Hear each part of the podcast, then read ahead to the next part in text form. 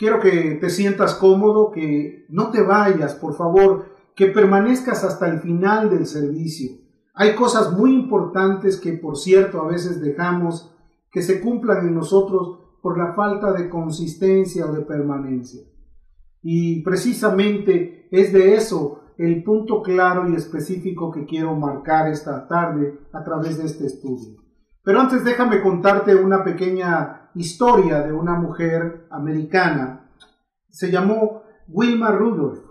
Ella nació en Marksville, Tennessee, allá en 1940, y ella murió también en Tennessee, pero en 1994. Esta mujer era una atleta estadounidense que destacó por su rapidez, por su agilidad. Se convirtió en 1961 como la mujer más rápida del mundo. Fue la primera estadounidense que logró eh, tres medallas de oro en los Juegos Olímpicos de verano que se llevaron a cabo en Roma en el año de 1960. Una medalla la ganó en los 100 metros, otra en los 200 metros y la tercera la ganó en los 100 metros con cuatro relevos. O sea, quiere decir que era una mujer que obtuvo muchas victorias. Pero tú dirías, bueno, pues una persona que se dedica a ser atleta, bueno, tiene que tener rendimientos, tiene que tener este, fortaleza, tiene que desarrollar sus actividades. Sin embargo, esta mujer estaba completamente influenciada por, tenía todo el anhelo y toda la oportunidad de realizar actividades. Su principal influencia como atleta estadounidense era el impulso entre la juventud. Ella quería impulsar a la juventud. Fíjate, esta mujer fue la vigésima de 21 hermanos. Quiere decir que su familia era una familia muy numerosa. Y por cierto, era una familia pobre de raíces afroamericanas. Nació prematuramente. En su infancia tuvo demasiados problemas de salud. Por ejemplo, ella fue diagnosticada con una doble neumonía a los cuatro años y un ataque de poliomielitis que le dejó paralizada la pierna durante varios años. Casi seis años estuvo paralizada. A pesar de eso, era una mujer muy entusiasta. Se llevó, a superar todas las pruebas que le pusieron, inclusive llegó a ser una buena jugadora de básquetbol corredora en el instituto donde ella participaba, participó en varios elementos, eh, eh, pues eventos eliminatorios para clasificar en los Juegos Olímpicos en Melbourne en 1956 y ella obtuvo un lugar en el equipo olímpico gracias a que en el segundo lugar logró ser campeona de los 200 metros lisos. También participó en relevos de 4 por 100, en donde el equipo de Estados Unidos ocupó el tercer lugar. Primero lo ocupó Australia, el segundo lo había ocupado el Reino Unido. Ahora tú dirías, ¿y qué, qué tiene que ver la vida de esta mujer? Bueno, esta mujer dejó un precedente histórico para las raíces afroamericanas, pero inclusive para todo el mundo. En 1957 esta mujer ganó el campeonato nacional junior de 75 y 100 yardas. En 1958 se convirtió en madre. En 1960 ella ganó las eliminatorias de la selección de los Juegos Olímpicos en Roma en la prueba de 100 y 200 metros y ahí ella ganó también los relevos en corto. En 1961, en Moscú, ella igualó el récord mundial de 100 metros planos con 11.3 segundos, milésimas de segundo. Lo rompió en Stuttgart cuando más tarde volvió a romper su misma marca con 11 puntos, 11 eh, segundos con 2 milésimas. Se convirtió en la mujer más rápida del mundo. Le, pusieron un sobrenombre o le dieron el nombre de la Gacela Negra. Ella se retiró a finales de 1962 teniendo solamente 22 años. Fue una activista en las protestas que estaban luchando en contra de la segregación racial. Se dedicó a ofrecer entrenamientos gratuitos a la gente que no tenía la capacidad de pagar un entrenador. Fue una mujer completamente hábil. Ella murió a los 54 años teniendo un tumor cerebral. ¿Qué le caracterizó a esta mujer su determinación? Ella fue una mujer que estuvo muy disciplinada, una mujer que tenía completamente un entusiasmo por vencer.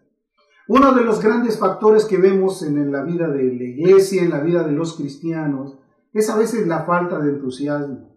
Cuando la gente empieza a perder la, el deseo de poder lograr algo, de poder obtener algo, obviamente va perdiendo su entusiasmo, va perdiendo su dimensión y ese sentimiento intenso de exaltación del ánimo que es producida por la admiración o por la pasión empieza a decaer.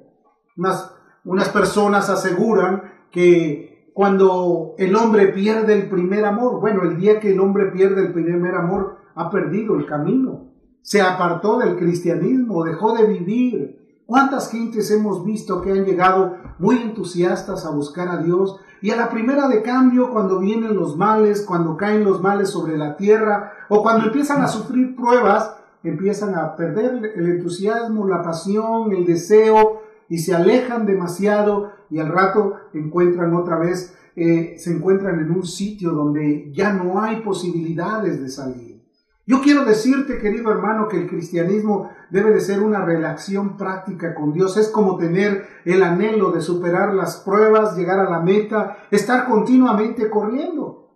Pelea la buena batalla de la fe, decía el apóstol Pablo, echa mano de la vida eterna. También él dijo, el que corre en un estadio como un atleta no es coronado si no lucha legítimamente. No, aquí no se puede cortar camino, aquí no se pueden encontrar eh, lugares para poder eliminar la carrera. Aquí hay que seguir adelante. La Biblia también describe ser fiel hasta la muerte y yo te daré la corona de la vida. El entusiasmo debe de ser una parte predominante en el cristianismo.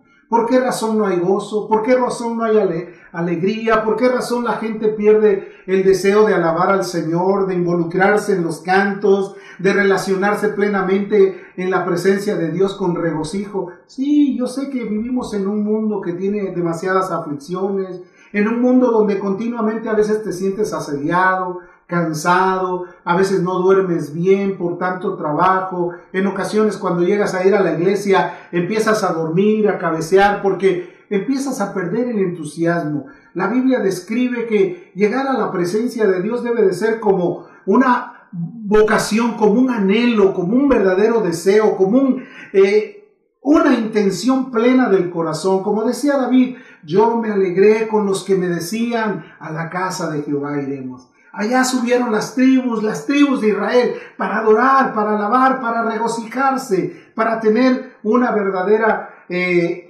alabanza del, con el Dios vivo, un coloquio de armonía. ¿Te imaginas que Dios está en medio de su pueblo? Porque la Biblia describe que Dios habita en la alabanza de su pueblo.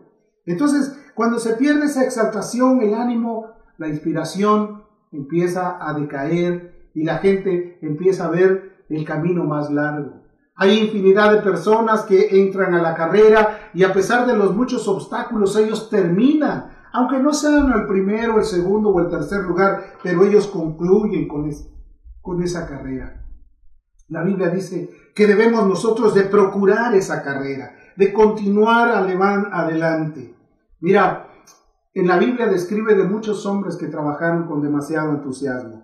En este caso todos los profetas eran entusiastas, iban y profetizaban. Había una excepción que era Jonás. Eh, eh, otro profeta del que habla la Biblia también que por ganancias quería maldecir al pueblo de Israel, Balán. Pero sin embargo, todos los profetas trabajaron y se enfatizaron mucho con entusiasmo para llegar y compartir. La falta de entusiasmo hace que tu vida caiga en derrota, vuelvas a perder la oportunidad de sentirte útil en las manos de Dios. Porque el entusiasmo no es otra cosa del gozo de la salvación. Como decía David, vuélveme el gozo de la salvación y espíritu noble me sustente. ¿Cómo vamos a, ver, a reconocer a una persona que está salva, que ha nacido de nuevo? El entusiasmo, el anhelo de vencer, el anhelo de lograr las pruebas, de vencer y triunfar en este mundo. El mundo tiene muchas complicaciones. Jesús lo dijo, confiad, yo he vencido al mundo. Entonces, si hay oportunidad de que nosotros podemos eh, volver a pedirle el gozo y la alegría para que podamos hacer la voluntad de Dios, es menester hacerlo, es menester llevarlo a cabo. Entonces, cuando se pierde ese gozo, cuando se pierde el entusiasmo, parece ser todo fastidioso, todo monótono, ya las palabras ya no te caen bien, ya no puedes sentirte a gusto, los mensajes se te hacen cansados, aburridos, porque se perdió la sal, porque ya no tienes la oportunidad de gozarte en la palabra, de tener el regocijo de decir, estoy en la presencia de Dios, la palabra que va a ser hablada es algo tiene que venir para mí, algo Dios quiere prepararme. Entonces se pierden los anhelos, empiezas a darte cuenta de tu escasez, es que está difícil esto, es que no me comprenden, es que yo estoy viviendo una vida muy diferente. El apóstol, el profeta Jeremías, por ejemplo, en el capítulo 29, dijo así, yo sé los planes que tengo para ustedes, planes para su bienestar y no para su mal. Fíjate, los planes de Dios siempre son para el bien, no para nuestro mal, a fin de darnos un futuro lleno de esperanza. Dios nos quiere llenar de confianza, de esperanza, de seguridad, la seguridad de estar en su presencia, la seguridad de saber que Él es nuestro compañero, que no nos va a dejar, que no nos va a abandonar. Planes de esperanza. Yo, el Señor, lo afirmo. Imagínate, lo puedes encontrar, Jeremías 29, verso 11. Vamos a leerlo para que no vayas a decir estos textos, pues ¿Quién sabe de dónde lo sacan? Esto no, no lo he visto en la Biblia. Mira lo que dice la escritura. Jeremías, capítulo 29, versículo número 11. Qué bonito es poder regocijarnos con esa verdad. Dice así, porque yo sé los pensamientos que tengo acerca de vosotros. Imagínate, Él está pensando en algo bueno. Dice, el Señor pensamientos de paz y no de mal. Él está pensando lo mejor para nosotros. ¿Por qué crees que hay predicación? ¿Por qué crees que siempre hay hombres que están dispuestos a predicar? ¿Por qué crees que el Evangelio sigue siendo proyectado? Porque Dios tiene buenos planes para nosotros, planes específicos de paz y no de mal, para darnos al fin lo que esperáis. ¿Qué es lo que esperas? ¿Tienes algún, algún anhelo? ¿Tienes algún deseo? ¿Quieres hacer algo? Hermano, un padre nunca tiene deseos que sus hijos fracasen. Todos los padres quieren lo mejor para el hijo, para la hija. Esta esperanza es verlos victoriosos, verlos triunfantes. A ningún padre le agrada ver a sus hijos en estado de derrota. A ningún padre le gusta ver a su hijo que anda arrastrando la cobija, ¿no? Lo quiere ver lleno de vida, lleno de salud, feliz en su vida, en su profesión, en su trabajo, en su matrimonio, en sus relaciones interpersonales. Eso es lo que anhela un padre, al menos yo como padre, eso es lo que deseo para mis hijos. Sin embargo, el Dios del, del cielo desea todo lo mejor. Él tiene buenos propósitos. Otro aspecto muy importante que también debemos de considerar es no dejes que te roben el sueño. Debes de tener sueños, debes de tener anhelos, debes de tener disposiciones. El sueño debe de ser tu motivación. Tienes que pensar qué te motiva. No es nada más nacimos para comer o vivimos para comer. No, nacimos para dejar un impacto en la historia, para que a lo largo de la historia algún día recuerden, oh, recuerdo a fulano, recuerdo a sutano, recuerdo a esta señora, recuerdo a esta jovencita, cómo me llenaba de bendición escucharle, poder ministrar. ¿Qué sueños tienes? ¿Cómo fue un triunfador? Mira, esta mujer logró triunfar a pesar de todos los obstáculos que tuvo, a pesar de haber sido una niña enfermiza, a pesar de haber tenido problemas de salud. Ella logró sus propósitos y después, cuando ya se había retirado, empezó a ayudar a toda la gente que lo necesitaba para que pueda tener una verdadera vida en medio de toda la historia. La historia habla de ellas. El soñar tiene que ser tu motivación. Tienes que ser motivado. Se ha dicho que los sueños son metas con fechas y vencimientos. Yo, yo creo que si tú tienes un sueño, dices de aquí a poco tiempo. Martin Luther King dijo, yo tengo un sueño. Su sueño era ver la unidad, luchó en contra de la segregación, luchó en contra de todos los obstáculos y de repente el mundo se vio lleno de paz y de tranquilidad. Costó, claro que costó su propia vida, pero lo hizo porque él tenía un ideal y su ideal, no creas que se lo puso una filosofía, él era un auténtico cristiano, él era un hombre que predicaba inclusive el Evangelio del Señor Jesucristo. Cuando se, cuando se te vencen los sueños, entonces tú quedas completamente desarmado. Ya no hay nada que perseguir, ya no tienes una idea a dónde vas si no tienes ninguna motivación, si no tienes ninguna aspiración. Recuerda que cualquier cosa que hagas, hazla con todas tus fuerzas. No dejes que tus fuerzas se limiten en la cama, que tus fuerzas se acaben en el sillón, que tus fuerzas terminen manejando un automóvil. Haz la obra de Dios como tiene que ser, porque Dios quiere que brillemos en medio de la tierra. ¿No dice la escritura que el anhelo ardiente de la creación es esperar la manifestación de los hijos? Los hijos, los hijos de luz, porque los hijos de las tinieblas a veces son más sagaces en el trato de sus semejantes que los hijos del reino. Y mira, llegan a lograr imperios, obtienen bastantes beneficios. Te podía mencionar muchos hombres que han logrado la cúspide en cuanto a sus negocios. Tienen tanto dinero que no saben ni siquiera cuánto, porque tuvieron sueños y aspiraciones. Los hijos de las tinieblas a veces son más sagaces en el trato con sus semejantes que los hijos de luz. José José tuvo también un sueño y fue persistente en los sueños que tuvo. Dios le manifestó ciertos sueños a su corazón. José los tuvo que ver, los tuvo que hacer partícipes, primero con su familia, después en la prisión, aún con las autoridades que estaban eh, sobre su cabeza como faraón. Pero esos sueños lo llevaron a brillar como el segundo hombre más importante en Egipto pero como uno de los luminares en Cristo a través de su trabajo. Esos sueños tienen que ser así nuestra motivación. Tres aspectos muy importantes en la vida de José. Su convicción. Nunca negó el manifestar los sueños que había recibido.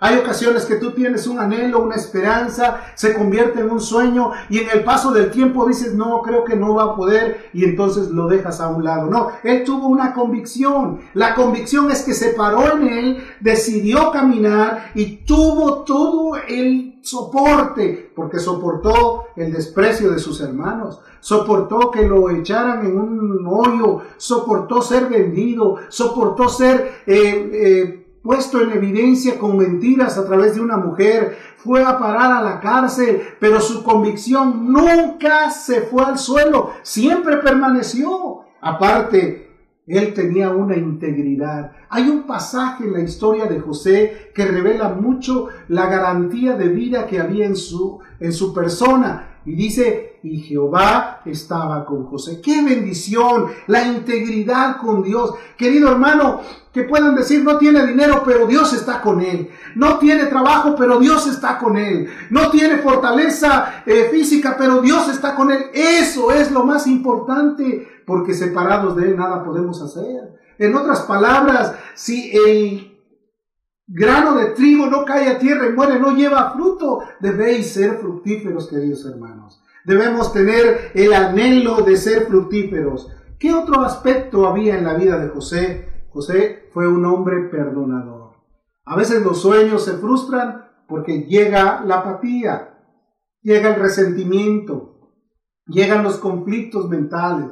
Y a veces por tantas preocupaciones en tu mente no, no aprendes a perdonar. Y entonces tus sueños se van, se pierden, ya no hay nada que seguir. Quizás lo que contemplamos en la vida de este hombre llamado José es algo en lo que nosotros podemos correr y tomarlo y hacerlo para nosotros, para poder recibir lo que nosotros queremos. Como dice la escritura, los pensamientos de paz para que podáis recibir todo lo que nosotros queramos. Ya de una manera sobre todos los cristianos está la bondad de Dios y los buenos anhelos y los buenos deseos. La buena noticia, hermano, es esta. Dios tiene buenos deseos para contigo. Dios quiere hacer buenas cosas contigo. No tengas temor a pesar de que haya necesidades. Dios tiene buenos deseos contigo. Eso es muy importante. Eres cristiano. Lucha con tenacidad, esfuérzate con entusiasmo, no dejes que nadie robe tus sueños, no dejes que nadie quite tus aspiraciones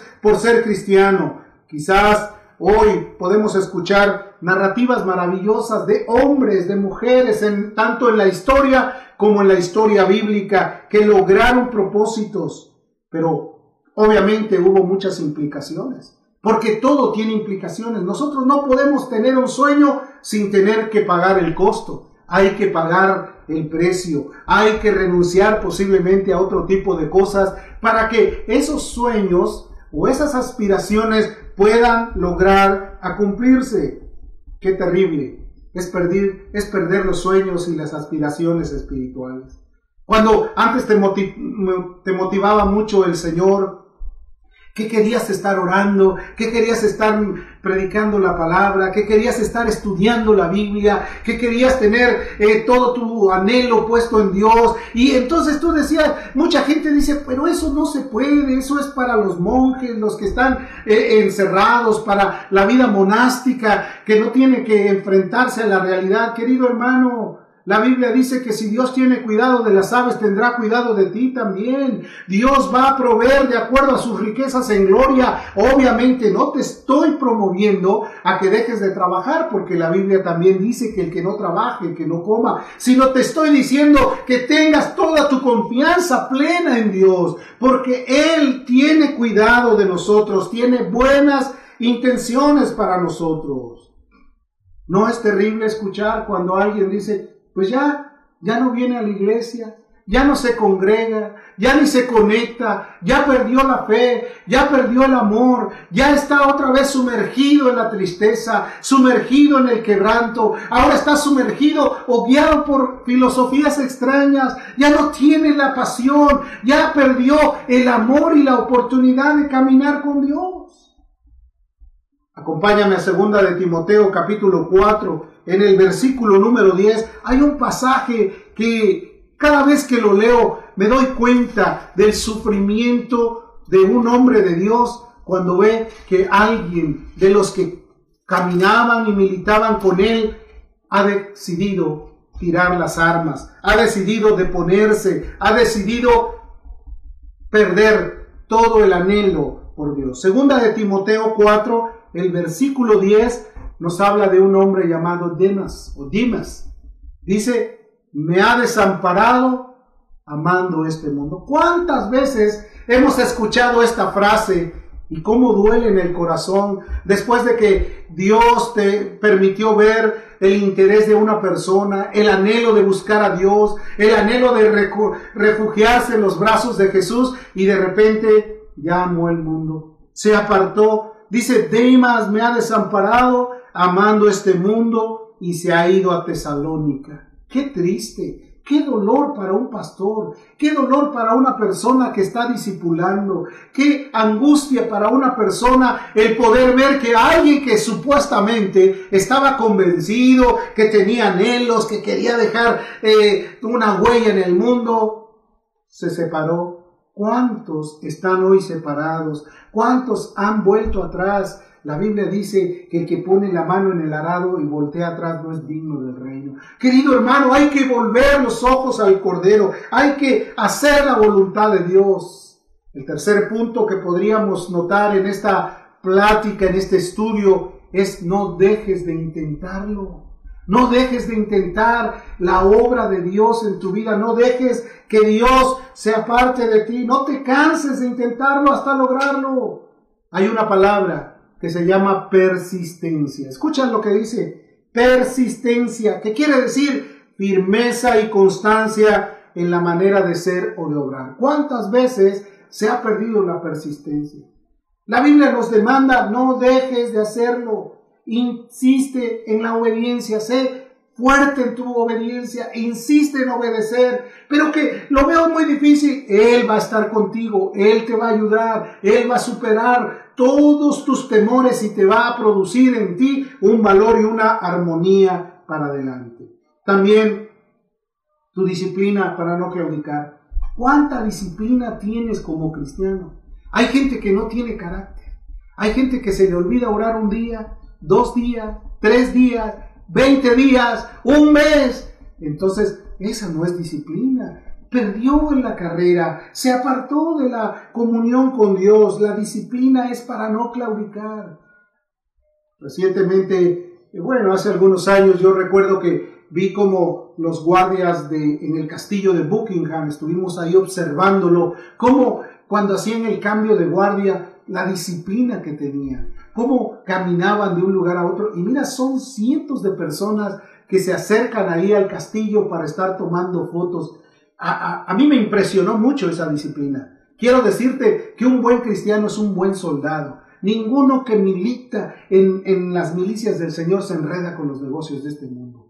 Él, ellos están ahí haciendo su trabajo y están parados y no se mueven y llegan 10 minutos y empiezan a caminar para que también tengan circulación en su cuerpo y vuelven otra vez a lo mismo. Qué impresionante la disciplina militar. Por otro lado, otro aspecto es la paciencia. Debes de ser también bien paciente. Porque a veces queremos que las cosas vengan ya en el momento que nosotros decimos, no, la disciplina te hace tener también una virtud. Y la virtud es una paciencia. Es la paciencia. La paciencia es una virtud que te hace estar esperando en Dios. Vamos a ver lo que decía David, aquel hombre que había estado con Dios en muchos momentos tan difíciles. Mira, en el capítulo 40 del el libro de los Salmos, los Salmos tienen muchas verdades para nosotros. El verso 1 dice, pacientemente esperé a Jehová y se inclinó a mí y oyó mi clamor. Él te va a escuchar, pero sé paciente. A veces pensamos, no, si no me escucha la primera, yo dejo de orar. No, pacientemente espera. No te escuchó, sí te escuchó, pero acuérdate, Daniel dice que desde el primer día que clamó al Señor, el Señor oyó su oración, solamente que había muchos trastornos espirituales que estaban impidiendo que la oración llegara. Pacientemente esperé a Jehová. Permanece, espera. Él se inclina hacia ti, Él va a estar dispuesto, Él siempre tiene buena voluntad. Esto debe de ser de vital importancia para nosotros, para que no perdamos la paciencia, para que no perdamos la oportunidad de obtener los beneficios del Dios Altísimo. ¿Cuántas veces quieres orar? Y ya en dos, tres segundos, un minuto, ya terminó tu oración y ya se acabó todo tu anhelo. Querido hermano, Jesús un día llegó y encontró a los discípulos durmiendo y les dijo, ¿no habéis podido orar conmigo una hora? Yo creo que los hombres de Dios que produjeron cambios trascendentales en la historia fueron hombres de oración. Lutero, sus dos primeras horas eran de oración. Hudson Taylor bañaba un mundo en oración y quebranto. Si no hay ese clamor, si no hay una entrega en la oración, las ideas no van a venir a tu corazón, el Espíritu Santo no va a hablar a tu vida, te vas a sentir frustrado, te vas a sentir alejado de la presencia de Dios. Querido hermano, Dios tiene buenas cosas para nosotros. Acompáñame, Primera de Crónicas, capítulo 16. El libro de las Crónicas es un libro también muy maravilloso. En el capítulo 16, en el versículo número 11, fíjate lo que dice aquí la escritura. Buscad a Jehová y su poder, buscad su rostro continuamente. O sea, que no, que no te detengas que no digas, ah, ya, ya con esto, ya, ya es suficiente. No, continuamente. Los preciosos momentos que puedo pasar es en la madrugada. Ahí con Él, ahí sé que Dios está tocando nuestros corazones, hablando nuestras vidas. Cuando Jacob luchó con un ángel, lo agarró y le dijo, yo no te dejo hasta que no me bendigas. Y ya cuando rayaba el alba, entonces el ángel tocó la juntura de su cadera y entonces él fue bendecido con un nombre nuevo. No lo soltó hasta alcanzar la bendición. Hermano, Dios tiene buenos planes para nosotros. Hay que esforzarse, sí, hay que usar cuerpo físico, hay que tener una mentalidad despierta para saber cuál es la petición ordenada, no hay que tirar a la aventura, no como el arquero, como, el, como aquel hombre que le das un hacha y que derriba todo lo que está a su, paso no, tiene que haber una disciplina. Porque también la Biblia dice que si se embotare el hierro vas a tener que aplicar mayor fuerza. Cuando ya se te acaba el filo de tu hacha, vas a tener que golpear más fuerte. Por eso hay que mantenerse afilando continuamente el hacha. ¿En qué sentido? A través de la oración y los ruegos, la súplica, y entonces todo viene como una bendición maravillosa. Otro punto muy importante que no debes de olvidar es también no dejes de predicarle a la gente. Primera de segunda de Timoteo 4, el versículo número 2, nos dice la escritura que prediques la palabra, que inces a tiempo y fuera de tiempo, redarguye, reprende, exhorta con paciencia y con doctrina. Porque cuando le hablas la palabra a alguien, seguramente esa palabra va a llegar a lo más profundo de su ser. La palabra viene sazonada. Si tú ya oraste por alguien, si tú le pediste a Dios que te diera una palabra, esa palabra va a ser un efecto en la vida de la persona a quien le compartas. No es hablar por hablar, no es compartir por compartir, es que ya tienes tú un precedente de estar en la presencia de Dios. Cuando la palabra sale de tu boca, ya viene como una espada aguda para golpear y para entrar en el corazón de aquella persona necesitada. Sigue haciéndolo no dejes que la espada se llene de óxido. Sigue compartiendo. Las afirmaciones tienen que ser con acciones de gracia, con mucha paciencia, pero también con doctrina. ¿A qué me refiero? Con la enseñanza clara y específica. Ahora recuerdo que en una ocasión un rey fue reprendido plenamente por el profeta Eliseo. Vamos a ver lo que dice la escritura en segundo libro de Reyes, en el capítulo 13, versículo número 14, y voy a leer contigo para que podamos entender este pasaje tan precioso que nos dejará una enseñanza de por vida. Dice el capítulo 13, versículo 14. Estaba Eliseo enfermo de la enfermedad de que murió, y descendió a él Joás, rey de Israel, y llorando delante de él dijo, Padre mío, Padre mío, carro de Israel y su gente de a caballo. Eliseo estaba enfermo y estaba a punto de morir. Y el rey que tenía la autoridad y la autoridad para gobernar, vino a él llorando. En lugar de decir, Eliseo, ¿necesitas ayuda? ¿Necesitas algún, algo que te eh, dé un poco más de esperanza en tu salud? ¿No? Este rey vino completamente sin sueños, sin aspiraciones. Llegó ahí turbado en su corazón, llorándole. Y entonces le dijo, Padre mío, carro de Israel y su gente de a caballo. Y le dijo Eliseo, toma un arco y una saeta.